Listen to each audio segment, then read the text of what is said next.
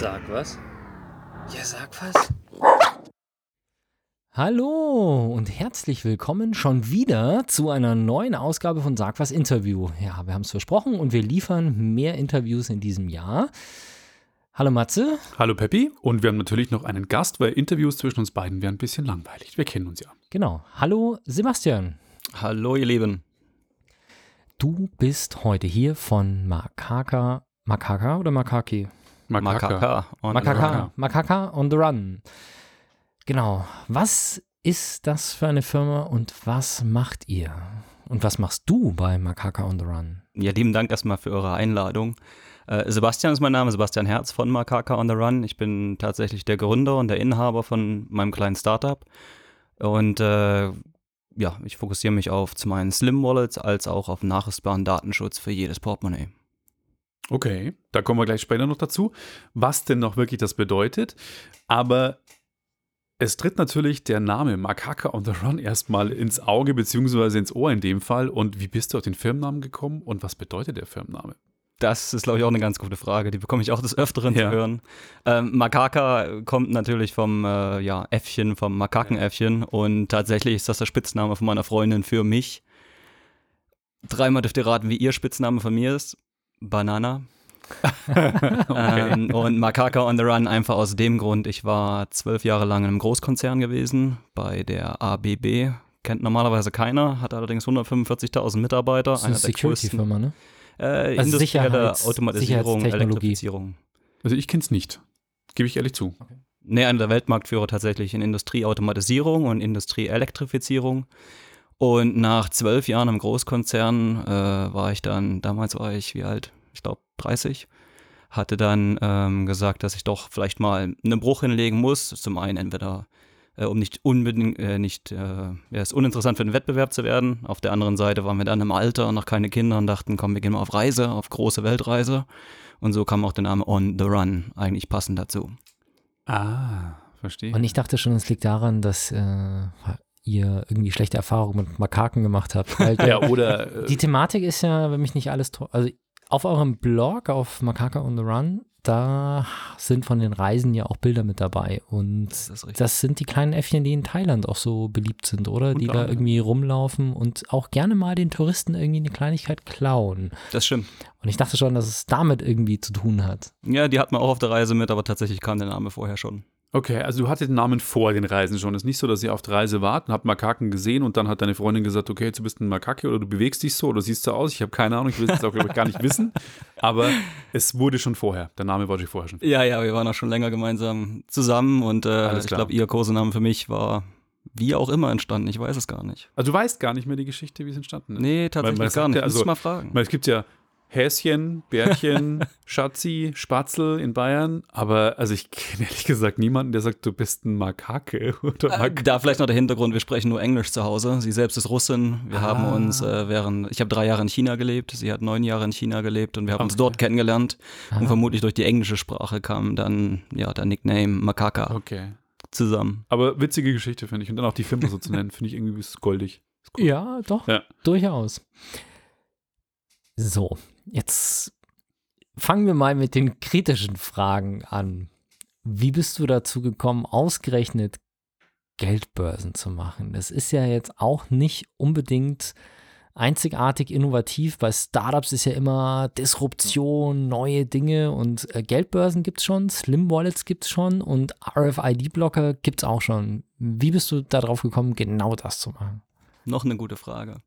Ich denke, bei mir kam das tatsächlich dadurch, dass es äh, aus der Not heraus geboren war. Als ich früher bei der ABB unterwegs war, da war ich die ersten vier Jahre nach dem Studium, war ich nicht wie erwartet im Lead Engineering gelandet, also im Projektmanagement, Abwicklung von äh, Industrieautomatisierungsanlagen, sondern relativ schnell in den Vertrieb und vor allem dort in Richtung Präsentationen, Kundenpräsentationen. Und dann kam es auch vor, dass ich des Öfteren mal auf der Bühne stande vor größerem Publikum und das Ganze immer wieder im Anzug, das Ganze immer wieder natürlich ordentlich herausgebügelt. Portemonnaie hatte ich mir übrigens angewöhnt, immer in der vorderen Hosentasche zu tragen. Und das aus dem Grund, weil ich sie zweimal, man glaubt es nicht, aber ich habe sie zweimal aus der hinteren Hosentasche verloren. Okay. Aha. Äh, Tatsächlich einfach rausgerutscht und äh, ich muss, also in Frankfurt scheint es ganz viele ehrliche Menschen zu geben. Damals habe ich dort gewohnt und ich habe beides Mal das Portemonnaie mit vollem Inhalt zurückbekommen. Respekt. Wow. Finde ich cool. Es ist mir angewöhnt, dann das vorne dran zu tragen. Das auch lieben Dank an Frankfurt, das glaubt man gar nicht von, von der Stadt. Aber das Portemonnaie vorn getragen und dann natürlich vor großem Publikum auf der Bühne gestanden. Mein damaliger Chef hat gesagt, Sebastian, gute Präsentation, aber, Aber- das Portemonnaie dort in der vorderen Hosentasche, diese riesengroße Beule, das geht gar nicht. Okay. Ja, klar. Gerade weil Anzughosen ja jetzt auch nicht unbedingt so weit geschnitten sind wie Jeans und da beult sich So da. ist es. Also im Endeffekt hast du da eine große Beule im Schritt. Was jetzt auch nicht unbedingt. Was nicht Ja. unbedingt förderlich ist, wenn man vor Leuten spricht. Genau. Richtig. Ja. Und das, genau aus dem Punkt noch vom Portemonnaie. Dann saß ich eines Tages natürlich zu Hause, misste mein Portemonnaie aus, aber irgendwann wächst das Portemonnaie halt wieder so an, dass dort Kassenzettel drin sind, Notizzettel, was auch immer. Jede unnötige Karte, bis ich irgendwann das Portemonnaie auseinandergenommen habe und gesagt, wie könnte man das Ganze eigentlich schlanker machen? Tatsächlich aus dem Aha-Effekt sind mir ein paar Portemonnaies dann in Gedanken gekommen. Okay. Okay. Slim Wallets sind jetzt, was ja dann ein Slim Wallet ist, wenn man sagt, man hat relativ wenig drin, ist ja jetzt nichts Besonderes. Gibt es ja auch schon, aber ihr habt noch was Besonderes an euren Portemonnaies. Und deswegen bist du ja auch hier. Das ist ja ein bisschen ein Technikthema auch. Und das würde uns jetzt mal interessieren, was das Besondere an deinen Portemonnaies ist. Dass sie klein sind, klar, das ist Mhm. besonders, aber was können sie noch? Ich glaube, eines der Themen äh, ist sicherlich vielleicht nicht das größte bewegende Thema, aber eines der Themen ist eben, dass wir uns speziell auf dehnbare Portemonnaies fokussieren. Es gibt ja genügend davon, ohne jetzt den Wettbewerb äh, schlecht zu machen oder mit dem Finger drauf zu zeigen, die dann auf sechs Karten, sieben Karten, acht Karten ähm, reduziert sind. Wir stellen allerdings welche her, wo noch mehr Karten reinpassen als auch weniger. Aber das andere große Thema, und ich glaube, das wirklich technikaffine Thema ist das, dass wir nachrüstbaren Schutz für jedes Portemonnaie in Form einer Karte anbieten. Okay. Eine sogenannte RFID-Blockerkarte. Okay, ich würde jetzt mal, wollen wir mal kurz einfach mal über das Thema Slim Wallets nochmal sprechen und das ein bisschen beschreiben, damit unsere Zuhörer da auch äh, sich einen Eindruck machen können, weil ich bin mir nicht sicher, ob das schon jeder so richtig bildlich vor sich im Kopf hat. Genau. Beschreib einfach mal, Ja, wie sieht ein Slim Wallet aus? Was machst du damit? Für was ist es da? Fangen wir mal an mit dem, mit dem klassischen großen Geldbeutel, den Männer so bei sich tragen. Weil bei Und zwar in der Frauen es ja- Brottasche. Genau, weil bei Frauen ist es ja sowieso nochmal was anderes. Bei Frauen ist ja teilweise eher so, die, oder häufig auch diese Größe Kellnergeldbeutel, die dann in die Handtasche wandert, was dieses breite Fach ist, wo du quasi Scheine der Länge nach komplett reinstecken kannst mit dem Reißverschluss rundherum und gut. Die eigentlich teilweise Biotope sind und irgendwie selber Lebensräume sind, weil sie Genau. groß sind. Männer tragen das Portemonnaie normalerweise in der Hosentasche, meistens hinten rechts, irgendwie fast Mhm. jeder. Und das klassische Herrenportemonnaie, würde ich mal sagen, ist dieser Zweiteiler, den man kennt. Den klappt man in der Mitte auseinander. Der hat auf der einen Seite hat er vielleicht nochmal so eine Klappe, die man hoch und runter klappen kann, wo dann Fächer drin sind für Karten. Auf der anderen Seite ist meistens ein Geldfach und hinten sind die Fächer für die Scheine. Richtig. Das ist so das Standardding. Und das ist eben genau das, was du sagst, wenn man da irgendwie mal hier noch Papier und da noch Papier und dann ab und zu hat man ja auch Geldscheine drin, viel Kleingeld, das sich da irgendwie sammelt und das wird dann schon so, dass diese Portemonnaies stattliche Größen annehmen können. Also so vier, fünf, sechs Zentimeter dick, wenn es zusammengeklappt ist, glaube ich, kennen viele. Richtig. So. Und was ist jetzt der Unterschied bei einem Slim Wallet generell? Was ist die Idee hinter dem Slim Wallet, also dem dünnen Geldbeutel im Vergleich zum klassischen Portemonnaie? Jetzt kannst du natürlich genau das klassische Portemonnaie nehmen und du siehst natürlich, dass zwischen diesen ganzen Kartenfächern ist immer wieder ein extra, ja, so eine extra Schicht Leder, äh, eine extra Schicht, auch was auch immer das Portemonnaie besteht. Dann hast du dann noch einmal äh, derbe Teile, die zwischen den zwei oder drei äh, Geldfächern sind, plus auf der anderen Seite hast du oftmals noch eine Tasche, ähm, die für das Kleingeld gedacht ist, also ein kleines Münzfächlein. Jetzt kann man aber eigentlich diese ganzen Karten nehmen und viele, viele, viele äh, Zwischenschichten einfach einsparen und somit das Portemonnaie schon kleiner machen.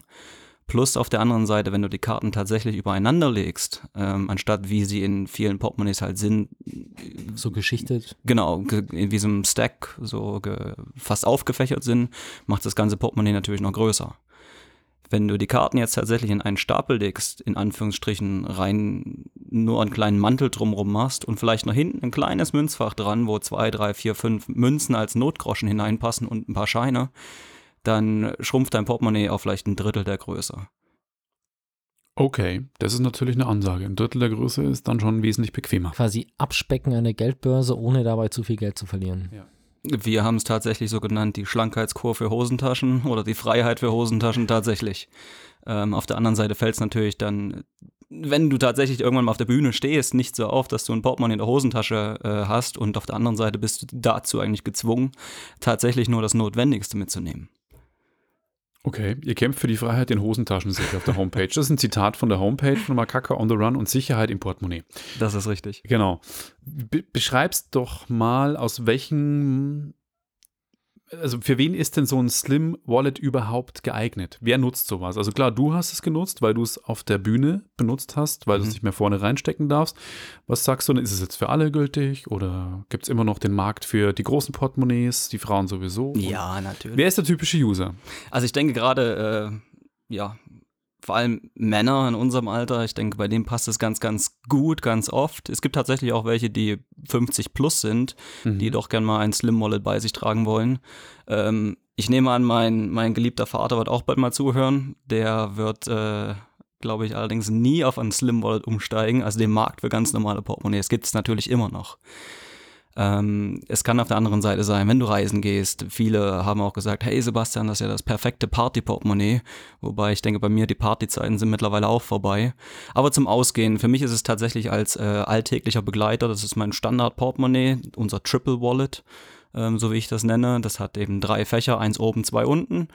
Und äh, auf der anderen Seite, vielleicht hast du es auf unserer Website auch gesehen, wir waren auf großer Weltreise. 242 Tage mit dem Motorrad von Singapur nach Deutschland, ähm, bei dem wir auch Spenden für Kinder Not gesammelt haben. Das ist vielleicht noch die andere Besonderheit bei unserem Geschäft, ist, dass wir das immer machen wollen.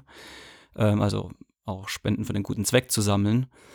Ähm, und als Reiseportemonnaie war das optimal. Auf dem Motorrad sitzend, ein ganz kleines Portemonnaie in der vorderen Hosentasche. Das hat Flussdurchquerung überlebt, die Wüste Gobi überlebt und es hat halt nie beim Sitzen tatsächlich gedrückt. Also okay. eigentlich für jeden, der doch ein kleines Portemonnaie und ein bisschen aktiv ist und einfach nicht sich davon erdrücken lassen will. Richtig. Ja, verstehe. Okay, hast du recht, es wäre tatsächlich auch für mich. Also Sport, es kann sein natürlich im Sport, in der Freizeit, beim Ausgehen oder eben jeder, der ein kleineres Portemonnaie lieb hat. Okay. Ich überlege gerade so ein bisschen, ich glaube, dass es auch so ein bisschen eine Einstellungssache ist. Also ich, ich habe so ein bisschen den Eindruck, dass die Leute, die primär elektronisch bezahlen, sprich mit Karten, eher zu einem Slim Wallet tendieren als die Leute, die primär mit Bargeld bezahlen. Absolut. Das stimmt, ja. Absolut. Es gibt natürlich genauso ganz, ganz viele, die auch die Frage stellen von wegen, ja, wie sieht es denn aus mit einem Kleingeld? Also auch da haben wir natürlich Antworten parat. Äh, gibt es ein kleines Münzgeldfach mit dabei? Oh, auf die bin ich gespannt, weil die, die ich letztes Mal von einem Slim Wallet bekommen habe, die Antwort zum Thema Kleingeld hat mir jetzt irgendwie nicht so getaugt. Ja. Ich bin gespannt, ob dich äh, meine Antwort dann mehr begeistert. Manche unserer Slim Wallets haben tatsächlich ein kleines, ein winzig kleines Münzfach dabei für drei, vier, fünf Münzen. Auf der anderen Seite hast du schon mal versucht, deine Münzen einfach in die Hosentasche zu stecken. Ja, ist ätzend. Ja, und dann abends sie ganz einfach äh, alles, was zum Beispiel 50 Cent oder kleiner ist, in eine riesengroße Vase fallen lassen. Ja, da habe ich allerdings ein Problem. Also wirklich ein sehr, sehr konkretes Problem, was ja. mich persönlich betrifft. Du kannst ich, es nicht mehr zurückgeben. Ich bin bei der DIBA und die DIBA hat keine Filialen. Das heißt, hätte ich noch mein Konto bei der Sparkasse, wäre ich voll bei dir, weil so habe ich ja. das früher gemacht. Ich hatte hier ein Sparschwein stehen und da ist alles, was unter ja. einem Euro war, ist in das Sparschwein rein und das habe ich halt alle paar Monate irgendwie in den Automaten gebracht, reingeschüttet und fertig. Das Problem ist, ich habe kein Girokonto mehr bei der Sparkasse, ja. ich habe keinen Zugriff mehr auf die Automaten und mir immer jemanden zu suchen, bei dem ich das machen kann, ist total nervig. Deswegen gebe ich mein Kleingeld sehr gezielt aus. Also sobald ich weiß, wie viel ich bezahlen muss, suche ich wirklich und das klappt momentan ziemlich gut. Ich habe selten mehr als 5, 6 Euro Kleingeld mhm. drin und werde auch regelmäßig meine 1 und 2 Cent Münzen, sowas werde ich regelmäßig tatsächlich los. Aber es funktioniert leider nicht, die abends irgendwo reinzuschmeißen, weil sonst sitze ich irgendwann auf Kilos von, von Kupfergeld und das leider Ich habe das damals, da hatte ich auch noch ein Konto bei äh, einer Bank, wo ich es tatsächlich reinkippen konnte in großen Automaten und hatte mir so über zweieinhalb Jahre unbemerkt 675 Euro waren das, glaube ich, zusammengespart. Da war das tatsächlich das, macht Gute. Spaß, ja. Und habe mir im Prinzip, damals war es noch möglich, so einen Einsteiger-Laptop geholt, ohne dass ich es eigentlich mir äh, vom Munde abgespart habe. Wo ich jetzt auch über erstaunt bin, ist, ich habe äh, zu Hause tatsächlich auch ein kleines äh, Körbchen stehen und das kleine Körbchen ist gar nicht mal so viel Geld da drin, weil so viel Wechsel Münzgeld bekommt man, äh, ich zumindest dann auch doch nicht. Ähm, vielleicht auch aus dem Grund, ich mache viel, viel Kartenzahlung, das stimmt. Wenn es denn geht, das ist, Ist in Deutschland auch immer so ein Thema, ne? dass Mhm. man es nicht oft nicht kann. Selbst in München. Ich habe den Eindruck, Gestern, dass das ja. Ganze mit neuen Zahlungsdingen, da kommen wir auch nochmal gleich dazu, aber ich habe den, den Eindruck, dass das mit neuen Zahlungsdiensten wie Google Pay und Apple Pay äh, oder Apple, Apple Pay, Apple Pay, ja. Apple Pay und Google Pay, dass das damit deutlich besser geworden ist. Also es kommt viel, viel, viel häufiger vor unterdessen, dass ich Beträge von ein bis fünf Euro wirklich bezahle mit, dem- mit dem Handy digital. Ja, das stimmt, aber wie ich es gerade erwähnt habe, ich war gestern in einem Café in, tatsächlich in Schwabing Nord und konnte dort nicht mit Karte bezahlen. Da war es bei mir schon wieder vorbei, wo ich mir dachte, wie könnt ihr denn ein neues, cooles Café sein, die so ein bisschen auf Hipster machen, aber ihr habt keine Kartenzahlung. Also es sind Sachen, die ich nicht verstehe. Einfach, Punkt. Aber naja, Bin ich bei dir. Ich sehe es aber auch oftmals in der Bahn, nicht nur hier in München, sondern Ja. auch in Leipzig, dass du dir ein Ticket holen musst mit Münzgeld. Die nehmen nicht mal Scheine an, geschweige denn Kartengeld. Und da, vielleicht war das einer der Punkte, da kam es bei mir immer ganz gut, dass ich mir die 20, 50 Cent rausgesucht habe und dann die 2,90 Euro für die Münchner äh, Straßenbahn in Cash sowieso dabei haben musste. okay. Ja, stimmt. Genau. Ihr habt aber nicht nur Wallets. Ihr verkauft auch noch was anderes, was vielleicht auch ganz interessant ist für die klassischen Portemonnaie-Besitzer, oder? Das ist richtig. Äh, vielleicht habe ich da vorhin schon zu viel vorweggenommen. Kein Ding. Nein, nein, alles gut. Prima. Ähm, ja, tatsächlich ist es so, ihr kennt es ja wahrscheinlich alle, dass die ganzen Bankkarten mittlerweile äh, heutzutage funken. Ich glaube, seit 2012 hat die Girogo, waren das 45 Millionen Karten äh, in den Markt gebracht. Das Tolle dabei ist natürlich, ihr könnt in der, äh, an der Kasse beim Rewe, Aldi mittlerweile eigentlich fast überall kontaktlos bezahlen, Karte anhalten, 25, 29 Euro Grenze oder eben wie bei der DKB 50 Euro Grenze, kontaktlos bezahlen. Ohne PIN, ohne Unterschrift. Das ist jetzt der Punkt, vielleicht nochmal für die, die das nicht kennen. Der Klassiker, wenn man mit Karte bezahlt, so wie es eigentlich jeder kennt, da gibt es dieses Gerät, da wird die Karte reingesteckt. Früher wurde sie durchgezogen, jetzt wird sie unten einfach reingesteckt mit dem Chip vorne dran. Und dann muss man entweder unterschreiben oder man gibt seine PIN ein und dann wird bezahlt. Vielleicht ist es euch schon mal aufgefallen, dass jemand nur noch mit seiner Karte vor dem Gerät rumwedelt, also im Prinzip die Karte aufs Display legt, dann pfeift das Ding auf einmal und alles ist erledigt. Das geht mit Handys, die einen NFC-Chip haben, mit eben Google Pay und Apple Pay und das geht auch mit den Karten von eurer Hausbank, wenn auf der Karte so ein Symbol drauf ist, was ein Punkt ist mit drei so Linien von dem Punkt weg. Das sind dann Ein Wi-Fi-ähnliches Zeichen. Genau. Genau. So, schauen wir mal genau. Es sind, na, bei mir ist es gar kein Punkt, sondern bei mir auf meiner DIBA-Kreditkarte sind einfach bloß vier so, ja, was halt so strahlenmäßig ausschaut, neben dem Chip. Und wenn ihr so ein Symbol drauf habt, das schaut bei den anderen, glaube ich, ähnlich aus, dann müsst ihr die Karte nicht mehr reinstecken und könnt eben gewisse Bereiche ohne PIN direkt bezahlen. Und aber keine Sorge, wenn es mehr wird, muss man halt den PIN eingeben. Oder? Äh, Also ihr werdet nicht rausgeschmissen dann oder ihr müsst dann nicht eine andere Karte nehmen oder doch wieder reinstecken, sondern bei mir ist es meistens so, ich halte das Ding hin und dann fragt er halt nach der PIN-Nummer, wenn es zu teuer war. Richtig. Äh, gut, dass du es auch gerade gesagt hast, wegen Kreditkarte. Es ist tatsächlich so, die Frage kommt auch sehr oft, ja, ich habe keine Kreditkarte oder das ist ja nur bei Kreditkarten so. Nein, ähm, die meisten normalen EC-Karten haben mittlerweile auch diese Funk Funktion. Und äh, das ist richtig, bei den meisten Banken sind, ist die Grenze bei 25 oder 29 Euro, dass bis dahin kontaktlos äh, abgebucht werden kann, ohne PIN, ohne Unterschrift.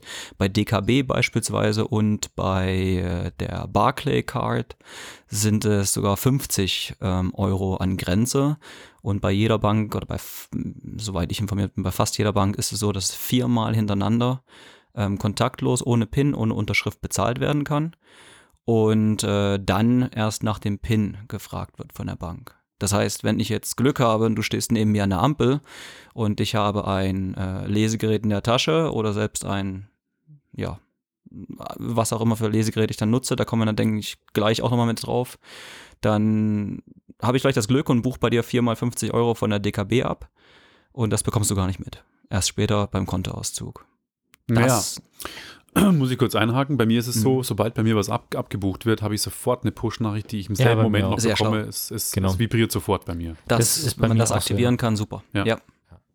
Okay.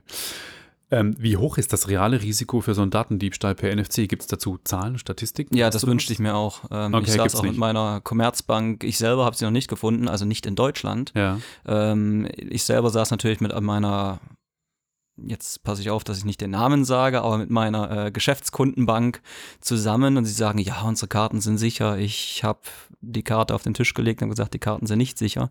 Die Banken geben leider keine Aussagen dazu, wobei sie am Ende die sind, die auf den Kosten sitzen bleiben.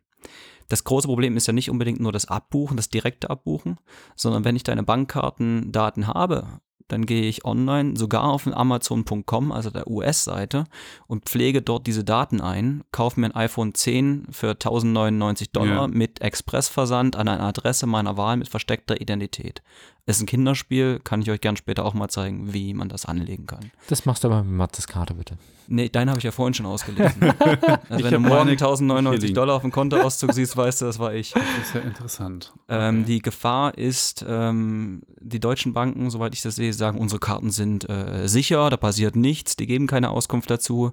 Allerdings habe ich zum Beispiel bei äh, dem UK, UK Finance Report gesehen, jetzt nagel ich mich nicht, ganz fest, aber ich glaube 2017 war es, dass die über Credit Card Fraud, also Kreditkartenbetrug per NFC um, von 60 Millionen Pfund sprechen in einem Jahr. Was noch relativ klein ist, Spannend, ja. Aber weil du jetzt gesagt hast, die Banken bleiben auf den Kosten sitzen. Ja. ähm, ist es nicht, dass der, dem quasi die Daten geklaut worden sind, der dafür haftet und dem sein Geld weg ist? Oder die, die Banken sind dann quasi in der Pflicht? Oder wie ist das? Ja, theoretisch sind die Banken schon da in der Pflicht, weil sie ja Karten ausgeben, die unsicher sind. Jetzt ist nur das große Problem dann, groß in Anführungsstrichen, vielleicht nicht so groß, aber diese Rennerei, die du dann hast, zur Bank zu gehen und zu sagen, du, äh, das war ich nicht, diese, diese Abbuchung, die ist nicht von mir aus geschehen. Wenn du jetzt Glück hast und zum Beispiel dieser Angriff oder diese Abbuchung kam äh, in, in, aus Indonesien und du warst aber allerdings vor, vier Stunden vorher in ähm, München am, am Geldautomat, dann kannst du, glaube ich, relativ einfach nachweisen, du, ich kann es gar nicht schaffen, in vier Stunden nach Indonesien und dort einen Einkauf zu tätigen. Aber ähm, die Frage ist, wer ist jetzt in der großen Beweispflicht? Auf der anderen Seite, die Banken werden natürlich dann sicherlich schon sagen, wenn es nicht eindeutig ist, wirst du wahrscheinlich einiges zu kämpfen haben, einige Rennerei Ja. haben, um dein Geld zurückzubekommen. Okay. Aber die, die eben Karten unsicher ausstellen, wenn es so einfach ist abzubuchen, dann sitzen die Banken auf den Kosten. Aber jetzt mal ganz im Ernst, es ist Mhm. doch so der Punkt, Banken arbeiten mit Geld und so für den Otto-Normalverbraucher ist doch einfach klar, dass wenn eine Bank irgendetwas ausgibt, dass das doch sicher sein muss. Gerade in Das- Deutschland. Ja, also das ist, Ja, okay, verstehe. Ja, das ist, ähm, kann man an der Stelle vielleicht mal sagen, es ist erstaunlich, wie oft große Banken sich komplett verkalkulieren, was die Sicherheit angeht. Und das hat man seit Banken digital Inhalte machen, hat man das gesehen. Und wer sich dafür interessiert, soll einfach mal ein bisschen recherchieren nach Chaos Computer Club und Deutsche Bank Hack und solche Geschichten. Dann werdet ihr vermutlich die ein oder andere Story finden, wo der Chaos Computer Club massive Sicherheitslücken bei der Deutschen Bank, wenn mich nicht alles täuscht, aber mit Sicherheit auch bei anderen Banken aufgedeckt hat, die ja, in den falschen Händen viele, viele, viele Anleger um einiges an Geld erleichtern hätten können. Und das passiert im Online-Banking, das passiert mit Karten und ähm, ja, deswegen muss man auch bei NFC halt äh, etwas vorsichtig sein. Es ist die Frage, du hast vorher gesagt, wenn du im Auto neben mir sitzt, das halte ich persönlich jetzt für ein bisschen übertrieben, das musst du mir erst noch zeigen, wie das geht, aber wie geht so der klassische Hacker vor, wenn er meine NFC-Daten klauen will oder meine Kreditkartendaten über den NFC-Chip klauen will? sicher nicht so äh, stupide wie ich. Wie ich es dir ja gezeigt habe, ich nehme ein stinknormales Smartphone, was halt NFC-Funktionalität hat. Das braucht nicht mal Internetverbindung, das braucht nicht mal äh, ähm, eine SIM-Card oder irgendwas. Und du kannst selbst mit einem normalen Telefon ans Portemonnaie hinan, äh, herangehen und die Bankkartendaten stehlen. Jetzt gibt es allerdings natürlich dadurch eine Limitierung, dass die äh, Telefone nicht so stark strahlen dürfen, einfach wegen der Strahlung am Kopf. Ähm, dass es wiederum andere Geräte gibt, äh, Kartenzahlungsgeräte, die werden dann nicht nur 2, 3, 4 Zentimeter Distanz haben, sondern vielleicht 5, 6, 7 Zentimeter Distanz. Aber ähm, versteckte Lesegeräte bei 13,56 Megahertz könntest du mit einer Einfachwindungsantenne, ich glaube, da war ein Durchmesser von rund 28 Zentimeter, könntest du unter optimalen Bedingungen zum Beispiel 20 Zentimeter Distanz erreichen. Obwohl, äh, also bei RFID bin ich da sofort bei dir. Das ist bei NFC hätte ich jetzt nicht gedacht, dass das möglich ist, weil der Unterschied RFID ist halt ein System, das man zum Beispiel einsetzen kann im Supermarkt in den Preisetiketten und dann dieses ähm, was, Scannen. Ja, nee, was so häufig als der Supermarkt der Zukunft dann zum Beispiel bezeichnet wird. Du schmeißt alles in deinen Einkaufswagen, fährst durch so ein kleines Türchen durch und dann wird alles gescannt, was drin ist. Sowas geht nur mit NFC, weil NFC halt eine Reichweite von ein, zwei Metern oder sowas hat. Äh, RFID. NFC steht Genau. ja für Near Field Communication. Das heißt, ich dachte immer, dass die Grenze bei NFC tatsächlich. Ich war vorher schon echt erstaunt äh, mit dem großen Lesegerät hier, dass wir auf 5, 6 Zentimeter kommen, weil ich dachte, bei NFC ist bei 2 Zentimeter Schluss. Nein, nein, also äh, was zugrunde liegt, ist ja RFID, äh, RFID, also Radio Frequency Identification. Das ist die zugrunde liegende Technologie, wobei NFC ein, wie sagt man, ein Unterteil davon ist. Bei RFID kannst du natürlich über unterschiedliche Frequenzen, lass es die 125 Kilohertz sein oder eben wie bei den Bankkarten die 13,56 Megahertz. Das alles ist die Technologie von RFID, wobei die Nahfeldkommunikation, die NFC, bei äh, Bankkarten sich halt speziell auf die Frequenz von 13,56 Megahertz festgeschossen hat. Da kommst du dann mit der Wellenlänge, wenn du das runterbrichst ähm, auf physikalische Grenzen, da gibt es einige Berechnungen dazu, klar, ähm, zu sagen, dass du eben mit je nach wie je nach je, je nachdem wie stark die äh, dein Sende- und Lesegerät ist und die Größe der Antenne, kannst du auch weitere Distanzen erreichen. Okay, 20 interessant, wusste ich auch nicht. finde ich schon heftig. Ja. Ja, krass. Aber ganz ehrlich, du hast 28 Zentimeter für eine Antenne gesagt. Das ist ja kein Gerät, wo man jetzt irgendwie mal entspannt an irgendwie einem Portemonnaie vorbeigeht, oder? Also wo verstecken dann? Oder wo, wo würde dann ein, ein Hacker, der dich hacken will, das Zeug verstecken? Vielleicht steht es gerade direkt vor dir. Mein Mikrofon. Nee, mein Laptop. An der Lass mich Seite doch mal meinen Laptop. ganz einfach in eine Laptoptasche stecken. Und das sieht vielleicht aus wie ein Laptop, aber vielleicht ist das eine Antenne von 20, 30 Zentimeter oder 28 Zentimeter Durchmesser. Welche Werte das jetzt waren, habe ich Okay. nicht genau im Kopf. Ja. Aber dann, da gibt es auch einige Berichte online, da gibt es schon ähm, Videos, wie sie es eben auf der Straße gestohlen haben, genau mit einem versteckten, äh, ja, versteckte Antenne, was eben zum Beispiel aussieht wie ein Tablet oder eben ein Laptop-PC. Krass. Und jetzt mal ganz im Ernst, also abgesehen davon, ob das so flache Antennen sind oder so Stabantennen, jetzt, du bist ja relativ groß mit 1,90, was du bist Mhm. oder sowas. Wenn du so eine Antenne dir schlicht und ergreifend in die Hose schiebst am Oberschenkel, Warum auch nicht? Ja, Ja. wenn das eine, so eine dünne Stabantenne Ja. ist, wie du vom Auto kennst oder sowas, wenn die Ja. 30 Zentimeter lang ist, die kannst du problemlos am Oberschenkel mit zwei Stück Klebeband irgendwie festtapen und dann ist das Ding so schön auf Höhe von vieler Leute Portemonnaie, die einfach einen Kopf kleiner sind als du und durch die Danke für den Innenstadt Tipp. laufen genug Leute rum. Also das wäre jetzt so die Option. Das haben mir mir auch viele gesagt. Ich sollte nicht auf der Messe stehen und meine ersten B2B-Kontakte machen, sondern ich sollte eigentlich nur die Messe hoch und runter gehen und die Bankkartendaten stehlen. Ja, Genau, und dann am Ende jedem irgendwie einen Brief schreiben oder schön ausrufen. Weil das ist ja wirklich, dann, dann also, weil das, das Szenario, das ich im Kopf habe Mhm. bei der Situation ist, jemand läuft rum und fummelt irgendwie anderen Leuten am Hintern rum. Also fummelt Männern am Hintern rum, weil die ja ihr Portemonnaie hinten haben. Das heißt, ich muss das Lesegerät irgendwo in die Nähe von der Stelle, wo du dein Portemonnaie hast, bringen. Also irgendwie an deinen Hintern. Möglichst ohne dich dabei anzufassen.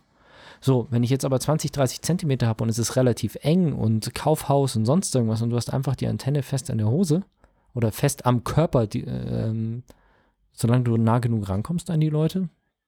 Ja du musst sie nicht berühren. Du hast ja bei deinem Portemonnaie gesehen, wenn ich mein Portemonnaie nehme, Ja. einmal drüber Also- setze. Wir haben hier, wir haben hier Jetzt gerade einen Computer auf dem Tisch stehen. An dem Computer ist ein NFC-Ladegerät, äh, ein NFC-Lesegerät angeschlossen. Wahrscheinlich ist dein Computer einfach im Standby unterdessen. Vermute ich auch. Das ist einfach ein, ja, vielleicht kennt ihr das, wenn man im Hotel ist und man kriegt so eine Zimmerkarte programmiert. Da gibt es immer so, eine, so, ein- so ein weißes oder graues Ding, was da steht und dann nimmt der die Karte, legt die da drauf, drückt am Computer einen Knopf und dann piepst es einmal. Und so ein Gerät, das genauso ausschaut, steht hier auf dem Tisch und Du hast hier ein, man muss dazu sagen, natürlich ein Wallet, was nicht von euch ist, sondern ein, ein Konkurrenz-Slim-Wallet. Oder ist das Das gerade eben, was ich in der Hand habe, ist tatsächlich eines mein Ach, eigenes. Das ist eines von euch, aber ohne die RFID-Blocker. Richtig. Ah, okay. Also wir haben hier ein Slim Wallet, da sind, und das ist auch was das Besondere, da sind mehrere Karten drin. Also es ist nicht nur so, dass ich eine gezielt einzeln erwischen muss, sondern da sind jetzt äh, drei Karten in einem Wallet und wenn man das so fünf, sechs Zentimeter über das Lesegerät hält, dann Genau. habt ihr es gehört? Das war das äh, Signal, dass er etwas gelesen hat. Und wir haben es vorher mit dem Handy gezeigt.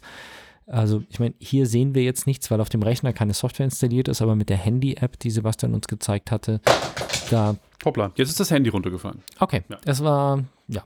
Ähm, bei der Handy-App hat man dann wirklich gleich das Bild einer Kreditkarte gesehen, so schön dargestellt mit den geprägten Nummern drauf und alles drum und dran. Da übrigens das ganz Wichtige, da kommt auch ganz, ganz oft die Frage, ja, jetzt hast du ja die äh, Bankkartennummer und das Ablaufdatum. Aber du hast nicht die Mehr kann ähm, ich auch nicht Sicherheitsnummer. Genau, das, ist, richtig. meine nächste, also wäre unsere nächste Frage gewesen. Was kann man denn auslesen? Was kann man damit anfangen? Also mit der einen äh, ganz normalen App kann ich tatsächlich wirklich nur die Bankkartennummer und das Ablaufdatum ab auslesen. Und oftmals kommt natürlich dann die Frage, ja, du hast ja auch weder, die CVC oder CCV2-Nummer, Ja, die auf ja. der Rückseite steht, ähm, noch meine PIN. Das ist auch okay. Also gerade für die Minimalbeträge könnte ich halt direkt abbuchen. Äh, Könnte ich jetzt ein kontaktloses äh, Bezahlterminal nehmen, geht ja in die Hosentasche und buche halt die 29 Euro oder 50 Euro direkt ab. Oder aber melde mich damit, wie gesagt, mit einem gefälschten, unter gefälschter Identität auf Amazon USA sogar ein Konto an. Und da brauche ich keine CVC-Nummer. Und dort gibst du einfach nur die Bankkartendaten ein. Du musst die Nummer eingeben, das Ablaufdatum und einen Namen. Den Namen im schlimmsten Fall könntest du natürlich über ein Gespräch mit der Person herausbekommen. Oder aber, selbst bei Amazon ist es auch so, du kannst irgendeinen Namen eingeben. Ach, krass. Amazon fragt, äh, ich habe das ganze Spiel natürlich selber durchgespielt und habe mir auch Gedanken gemacht, äh, du musst ja auch eine Telefonnummer angeben. Da habe ich mir gedacht, oh, jetzt finden sie mich. Wenn ich irgendeine Telefonnummer angebe, klappt das nicht. Ja, nee, du musst. Ja, da gibt es ja die Burger King Los Angeles, die Telefonnummer. gibst irgendeine oder so. Telefonnummer an, die wird ja auch nicht überprüft. Hm. Und dann kannst du dir auch, äh, in dem einen Beispiel habe ich gemacht, da, da, da gibt es auch ein Online-Video dazu, da habe ich auf der Make Munich Messe das einmal vorgeführt auf der Bühne, dass ich mir äh, noch einen Schritt weiter gegangen bin und eine Adresse rausgesucht habe in den USA. Ich habe früher dort ein Jahr gelebt. In Kalamazoo oder in der Nähe von Kalamazoo in Michigan und kannte dort die, äh, wie heißt das, die Di District Authority, die ähm, Bezirksverwaltung. Ja, Genau gegenüber ist ein McDonalds ja.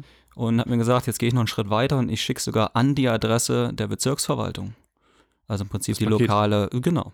Ach, krass. Und dann sitze ich aber einfach halt nur dann äh, im McDonalds, Donnerstag 14 Wartest. bis 16 Uhr, kommt FedEx, dann springe ich eben raus und äh, ja, nehme mein Paket halt direkt entgegen. Dann kommt die nächste Frage, ja, wie sieht's denn aus, wenn Sie einen Ausweis sehen wollen? Wiki how, how to fake an ID. Kinderspiel. Krass. Beängstigend. Ja. Ja, durchaus. Also die Sicherheitsnummer, wie gesagt, die wird, ich glaube, in über, da gab es mal eine Statistik, ich glaube, über 6000 Online-Shops oder so gar nicht erst abgefragt. Da gibst du eine Kartennummer ein, das Ablaufdatum, einen Namen und machst die Bestellung. Ich muss gestehen, ich, woll, äh, ich wollte letztes Mal mir eine SMS von Google an eine Nummer, an eine nicht meine Nummer schicken lassen und habe versucht, eine Nummer zu finden, an die ich eine SMS schicken lassen kann. Okay. Ich bin tatsächlich gescheitert. Also eine funktionierende Telefonnummer zu bekommen, die einer Überprüfung per SMS standhält, ist echt Aha, heftig. Okay. Ähm, Interessant, weil so Fake-E-Mail-Adressen, die 10 Minuten aktiv sind, gibt es tausende, aber SMS. Das ist bei. SMS-Empfang ist das halt schwierig. Okay. Und das Problem ist, wenn du ein Google-Konto erstellen willst, das nicht mit deiner äh, Telefonnummer verknüpft ist, da gibt es Dienste im Internet, die, wo du völlig unproblematisch dir ähm, SMS hinschicken lassen kannst. Das Ja. funktioniert auch einwandfrei. Das Problem ist nur, du bist natürlich nicht der Einzige, der auf diese Idee gekommen ist und alle Telefonnummern, die du so problemlos im Internet findest, äh, wurden schon von diversen anderen Leuten äh, verwendet und du kannst, glaube ich, nur zwei oder drei Google-Accounts pro Jahr auf eine Telefonnummer schalten. Okay. Ja, das heißt, das ist echt tatsächlich eine Geschichte, die dann relativ simpel funktioniert und durch das, dass in Europa SIM-Karten noch immer schwerer zu bekommen sind, also anonyme SIM-Karten, ist das echt ein, ein Hindernis, wenn du die Telefonnummer brauchst und die überprüft werden muss. Das ist speziell bei Google. Nee, generell. Also wenn jemand äh, quasi, wenn Amazon die Ja. Telefonnummer überprüfen würde, einfach nur per Wenn sie SMS. allein diesen Schritt schon machen würden. Genau, wenn sie Genau. allein diesen Schritt machen würden, wäre es deutlich schwerer, Fake-Accounts äh, anzulegen. Oder jetzt erklär mir doch mal, warum? Warum fragt Amazon keine Sicherheitsnummer einer Kreditkarte ab? Das äh, kann ich dir nicht sagen, weil ich wäre davon ausgegangen. Ich wusste, dass sie es bei AWS nicht machen, weil ich, ähm, also Amazon Web Services, da habe ich einen Account und da bilde ich mir ein, dass es mich damals gewundert hat, dass ich die CVC-Nummer nicht angeben musste. Allerdings dachte ich ja, okay, das ist halt so B2B-Geschichte, da nehmen sie das nicht so ernst oder so. Aber dass es beim Shopping nicht der Fall ist, ähm, Ja. wundert mich wirklich. Weißt du, ob das in Deutschland anders ist? Weil ich habe in Deutschland keine Kreditkarte Ich habe es hinterlegt. direkt bei Amazon.com angelegt. Okay. Ich, sicherlich würde ich sagen, wäre das das gleiche Prinzip. In Deutschland sind sie ja immer ein bisschen hinterher ähm, auf Amazon, aber da möchte ich nichts Falsches, Falsches, Falsches Ich hab das jetzt gerade-. On the fly hier nebenbei gemacht, Ja. weil wir ja flexibel sind und es ist tatsächlich so. Und online. Du gibst die Karten, die Karteninhaber den Namen ein, kannst du faken, die Kartennummer und das Gültigkeitsdatum, aber dann hast du keine, keine Prüfnummer eingeben. Krass. Das finde ich auch krass, weil ich habe Kreditkarten hinterlegt bei Amazon 2, 3 sogar, Ja. aber ähm, war mir jetzt auch nicht bewusst, dass, es, dass ich das nie gemacht habe. Krasse Geschichte. Ich könnte jetzt auch noch sagen, wie du eine gefälschte Identität anlegst, aber ich will niemanden Nein, hier das wir, wollen irgendwo wir, keine, Das wir wollen jetzt nicht die Leute eben niemanden dazu anstiften. Das zeige ich dir später. Ja, alles klar, das machen wir dann später. Genau, das machen wir dann off air. Wenn wir uns dann die Antennen bauen, mit denen wir in Zukunft durch die Fußgänger Genau, in meiner Hose. Ja. wäre das jetzt ein Geek Talk, wäre die, wäre die, äh, wäre der Titel Matzes Hosenantenne. Aber der Titel ist ja, Ja. schon Ich, vorgegeben. ich, freu mich, ich würde mich auch auf den Chat freuen, weil bei Geek Talk haben wir immer Live-Chat, da sind dann manchmal lustige Kommentare Ah. dabei. Genau, ich habe es vorher schon mal angesprochen, würde es nach den Leuten im Silicon Valley gehen, dass wir immer mehr, am besten nicht mal mehr mit der Karte, sondern mit dem Handy und der Smartwatch bezahlen oder mit dem Fingerabdruck, wenn wir online shoppen, dann bräuchte es theoretisch bald gar keine Kreditkarten in physischer Form mehr. Wie schätzt du das ein? Kommt sowas flächendeckend, weil du ja in der Bezahlindustrie auch ein bisschen besser auskennst als der Durchschnitt wahrscheinlich? Wie schätzt du da den Vorstoß ein? Sind wir Deutschen dafür bereit? Und wenn wirklich das stark angenommen wird, ist es ein Mhm. Problem für euch, wenn ihr Behältnisse für Kreditkarten verkauft? Die- Also ich sage dir ganz offen und ehrlich, wenn das natürlich flächendeckend kommen würde, klar, wenn keiner mehr Kreditkarten braucht, dann muss ich mir eine neue Geschäftsidee einfallen lassen, dann kann ich keine Kreditkarten-Etwies mehr verkaufen. Ähm, wobei ich ehrlich sage, in Deutschland, mm -mm.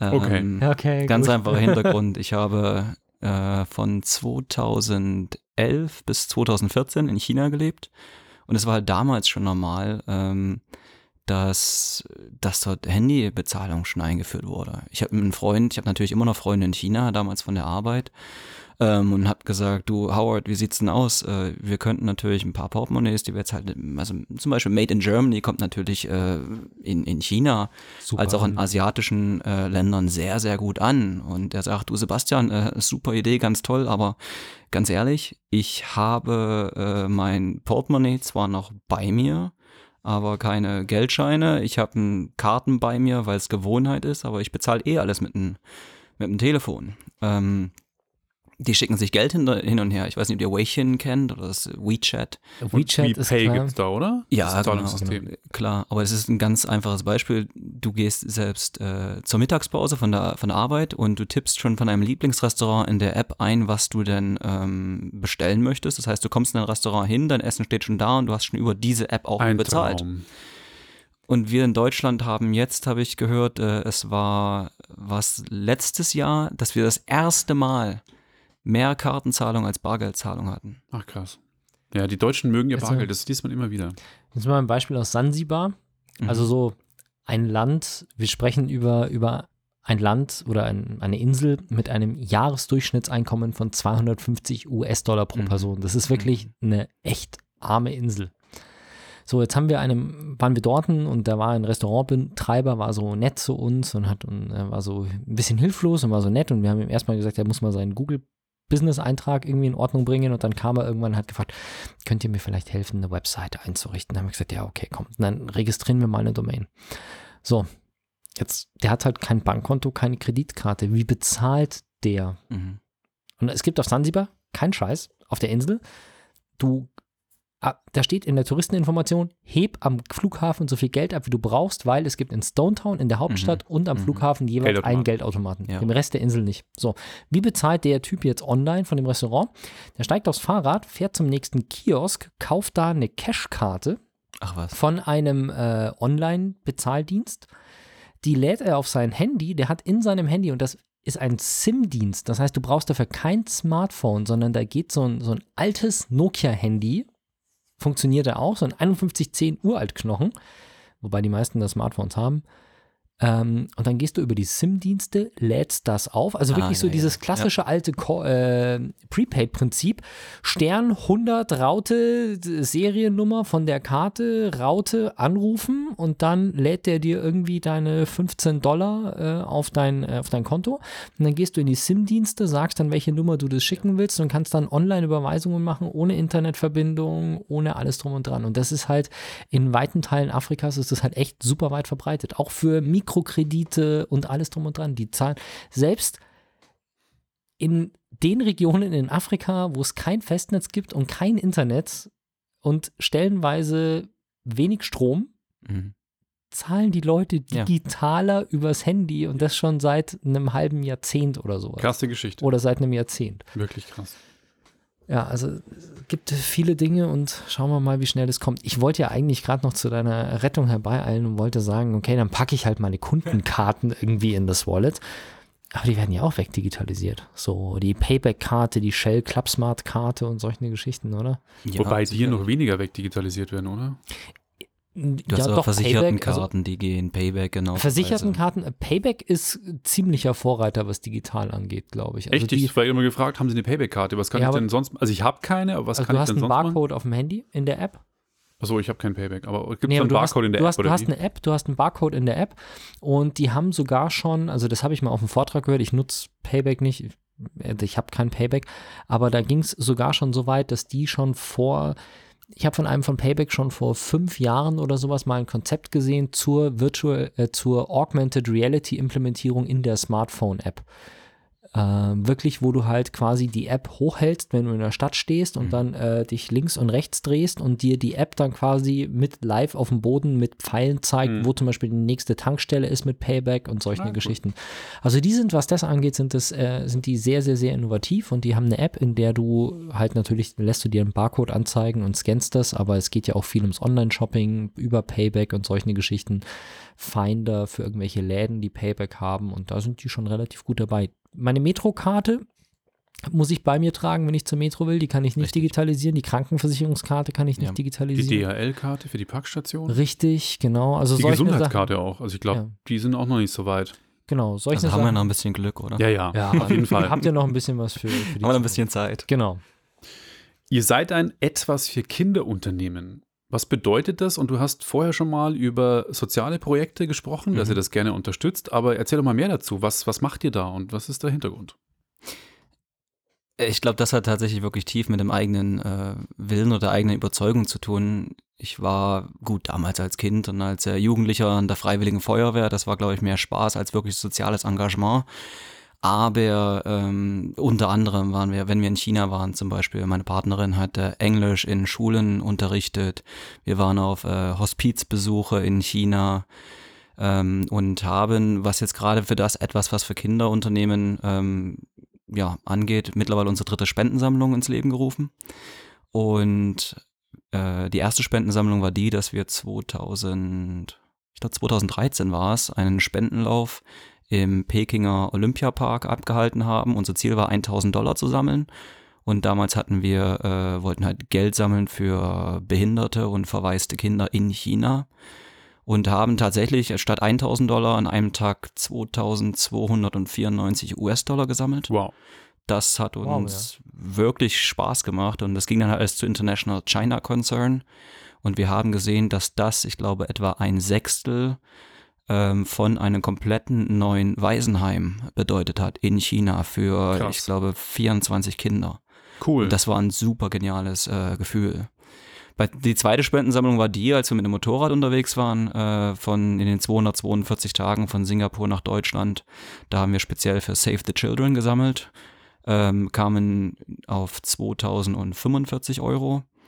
Und jetzt bei der dritten Spendensammlung ist es so, dass wir von jedem Verkauf, den wir über unsere Webseite tätigen, als auch ähm, teils natürlich Spendensammlungen, die wir über Messen veranstalten. Und äh, jetzt jeden Montag, äh, um heute musste ich es leider verschieben, aber jeden hoffe Montag. nicht wegen uns. Äh, Nee, das war tatsächlich heute ein bisschen mehr wegen dem Wetter und wegen dem eigenen Wohlbefinden, aber normalerweise um 17.30 Uhr oder 18.30 Uhr im Münchner Ostpark für einen guten Zweck joggen gehen und das dann über äh, Social Media eben teilen. Und da sind wir jetzt bei der dritten Spendensammlung bei 504 Euro angekommen. Und so soll es natürlich auch weitergehen in Zukunft. Wir möchten zum einen, also natürlich immer noch sozialer und sozialer produzieren, als auf der anderen Seite auch beim Verkauf, äh, ja, denen, das ist halt die eigene Überzeugung, die sich nicht unbedingt selber helfen können, sprich oftmals Kinder, ähm, ja, äh, zu unterstützen. Und Okay. aktuell unterstützen wir drei Vereine. Das ist Save the Children Deutschland dieses Mal, der eingetragene Verein für ähm, den Schutz von Kindern, Bildung, Nahrung und Medizin. Die zweite, der zweite Verein ist die Arche, die kümmert sich um Mittagsessen für bedürftige Kinder. Und das dritte, was uns halt persönlich sehr am Herzen liegt, ist das Kinderhospiz Bärenherz in Leipzig.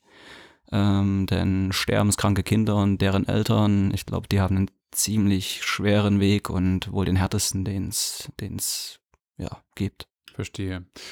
Cool, Respekt wirklich. Und äh, wenn man jetzt natürlich bei euch einkauft, unterstützt man damit auch echt tolle Projekte. Also es ist richtig gut. Danke. Wenn man da Danke, danke. Kauft. Richtig, richtig gut. So ist es ja. Nochmal zu euren Produkten. Wo werden eure Produkte hergestellt? Du hast Ähm, vorher schon gesagt, Made in Germany, aber was kommt alles aus teils. Deutschland? Also ist ähm, mit den Portemonnaies vor allem beginnen wir jetzt in Deutschland. Ähm, da muss ich sagen, ist es schwieriger als gedacht, doch tatsächlich in Deutschland herzustellen. Nicht unbedingt wegen Preisen und sonstigem, sondern ja, oftmals wegen der, wie sag mal, wegen der Schnelligkeit der Deutschen. Wir sind nicht unbedingt das effizienteste Land, was es gibt. Äh, Großteil wird tatsächlich noch in China hergestellt ähm, und in, in, im, im fernen Osten, in Asien generell aber ähm, mehr und mehr sollen unsere Produkte, soweit wir es können, einmal sozial in Deutschland hergestellt werden. Zum Beispiel mit, äh, wie heißt das, mit, jetzt muss ich aufpassen, dass ich das richtige Wort sage, äh, ähm, ja, Werkstätten für beeinträchtigte Menschen Okay. Als auch ähm, eine Firma, wo wir es sehr, sehr, sehr interessant finden, die beschäftigen Omis in der Rente, die Mhm. sich eben die Ach, cool. nähen können, aber halt noch ein paar Euros dazu verdienen wollen. Und das muss ich sagen, finde ich wirklich klasse. Ja. Wenn wir es Mhm. da schaffen, das noch mit zu unterstützen und hoffentlich mehr und mehr in Deutschland herzustellen, dann wären wir natürlich noch stolzer. Äh, gut, also sagen wir es mal so, in China herstellen, man kann in China herstellen und man kann in China herstellen. Ne? Also du kannst Ja, äh, in China produzieren zu lebenswürdigen Bedingungen, äh, zu lebenswürdigen Bedingungen natürlich. oder du kannst äh, in China von Kindern zu lebensunwürdigen Bedingungen produzieren lassen. Also per se in China produzieren ist jetzt äh, Wobei China, muss ich sagen, jetzt nicht unbedingt die schlimmsten Märkte sind.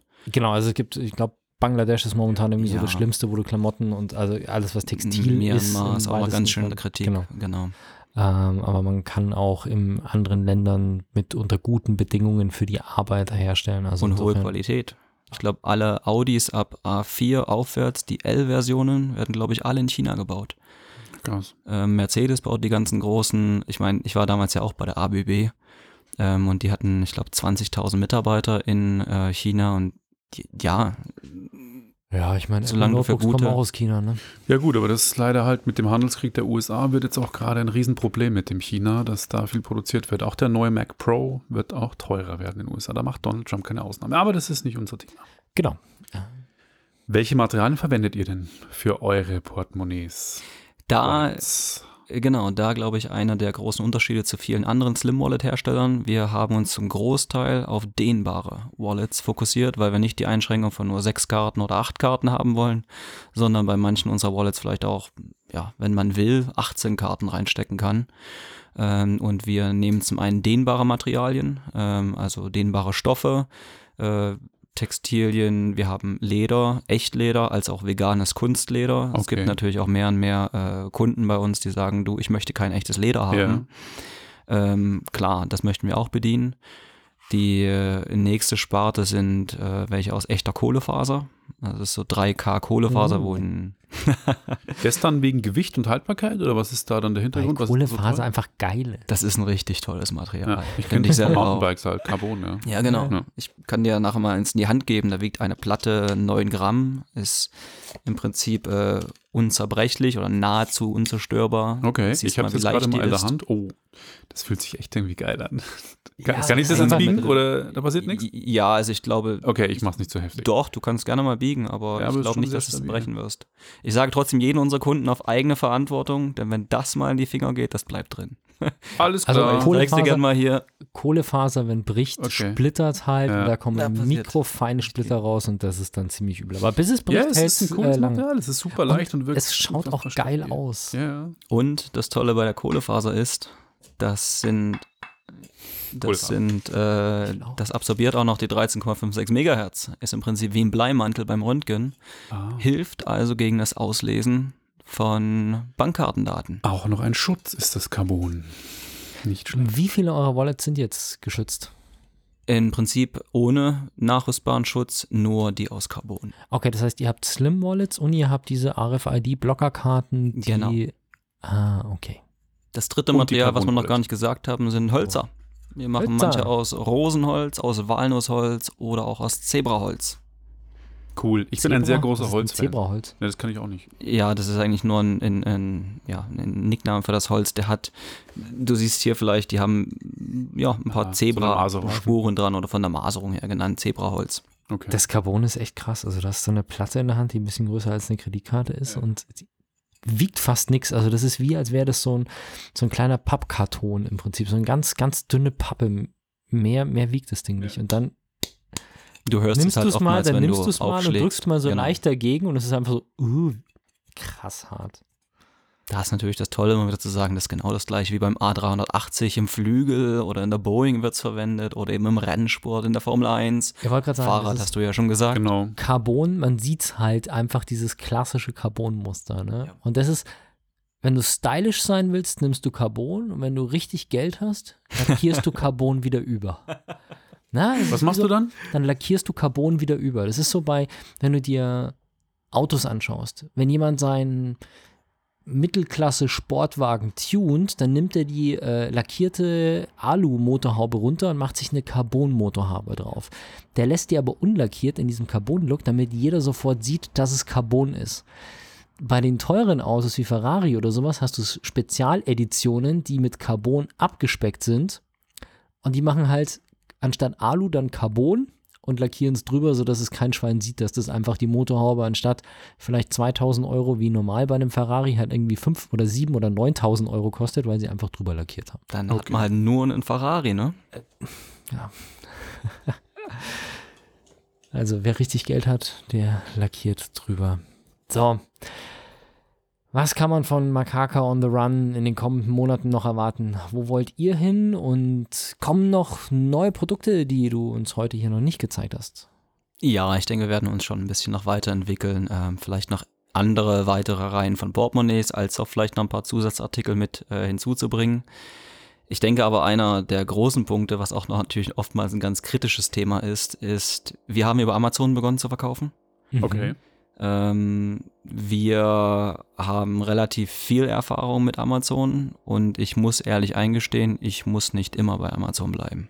Du bist schon der Zweite, den wir in kurzer Zeit im Interview haben. Vor zwei Wochen hatten wir die Jungs vom Videospielladen Retroplays, die haben genau das Ja. gleiche gesagt. Amazon wollen sie nicht mehr verkaufen.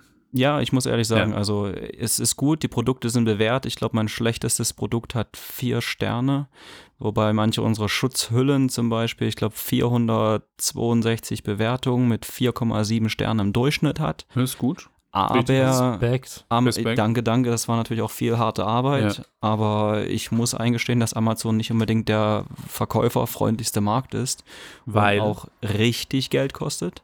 Okay. Ähm, ich bin nicht in Richtung Vendor Central gegangen, habe mich da erstmal wirklich dagegen gewehrt oder ich habe die Angebote natürlich bekommen.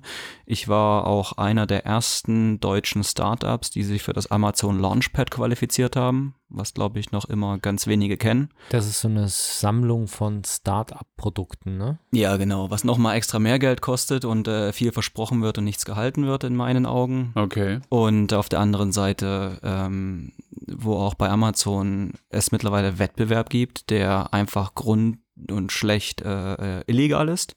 Viele Kopien an und für sich und das alles nur noch Richtung Dumpingpreise geht und äh, es unter den Verkäufern selbst eine Schlacht ist, dass man auch schon ja, anonyme Drohanrufe bekommen hat, wobei ich mich an andere Händler freundlich gerichtet habe und gesagt habe, hört zu Jungs, äh, ihr macht das, das und das falsch, ihr müsst das, das und bei dem, äh, bei der Registrierung registrieren. Nehmt eure Produkte raus, ich drohe euch nicht mit dem Anwalt jetzt, weil ich glaube, jeder kann mal einen Fehler machen, äh, solange wir halt miteinander ja, arbeiten, ehrlich und offen sind dann kam aber tatsächlich äh, Drohanrufe gegen ja, Gesundheit und äh, Wohlbefinden. Heftig. ja, das, das ist, ist krass. Krasse Geschichte. Äh, und das ist, es ist gut, um die Produkte bewähren zu lassen. Es ist gut zu sehen, wie der Markt dann ist. Ja, es ist leider der größte äh, Absatzmarkt, den es wahrscheinlich aktuell als direkten Verkauf gibt. Natürlich.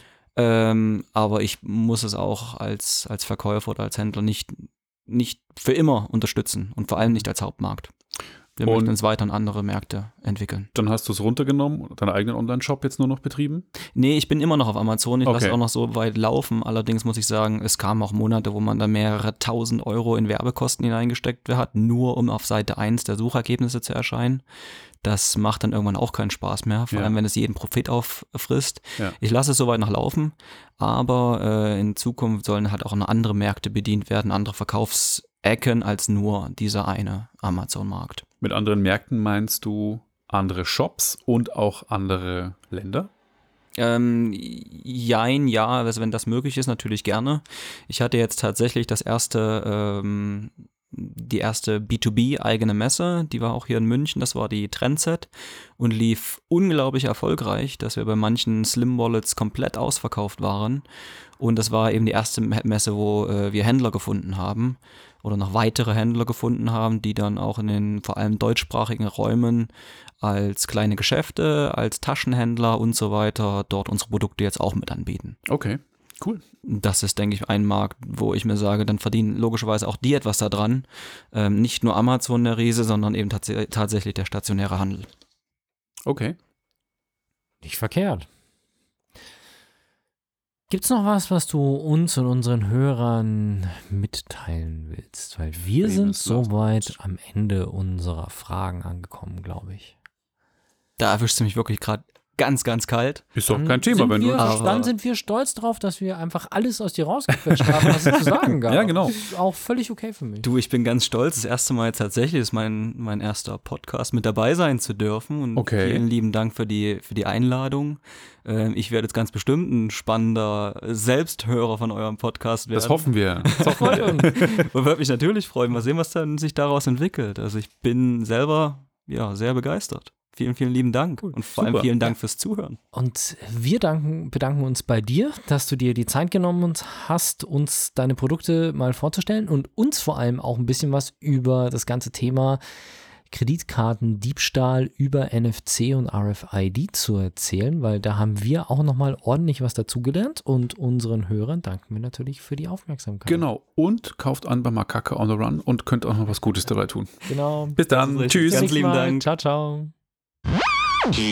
Wenn euch das nun gefallen hat, dann liked uns auf facebook.com slash sagwaspodcast und abonniert uns auf iTunes oder im Podcatcher eures Vertrauens. Alle Infos zur Show, den Themen und alle Folgen gibt es auch auf www.sag-was.com. Fragen, Anregungen und Feedback nehmen wir gerne über Facebook oder als Kommentar auf der Website entgegen. Und wenn ihr gerade Zeit habt, dann bewertet uns doch bei der Podcast-Plattform, auf der ihr uns gefunden habt.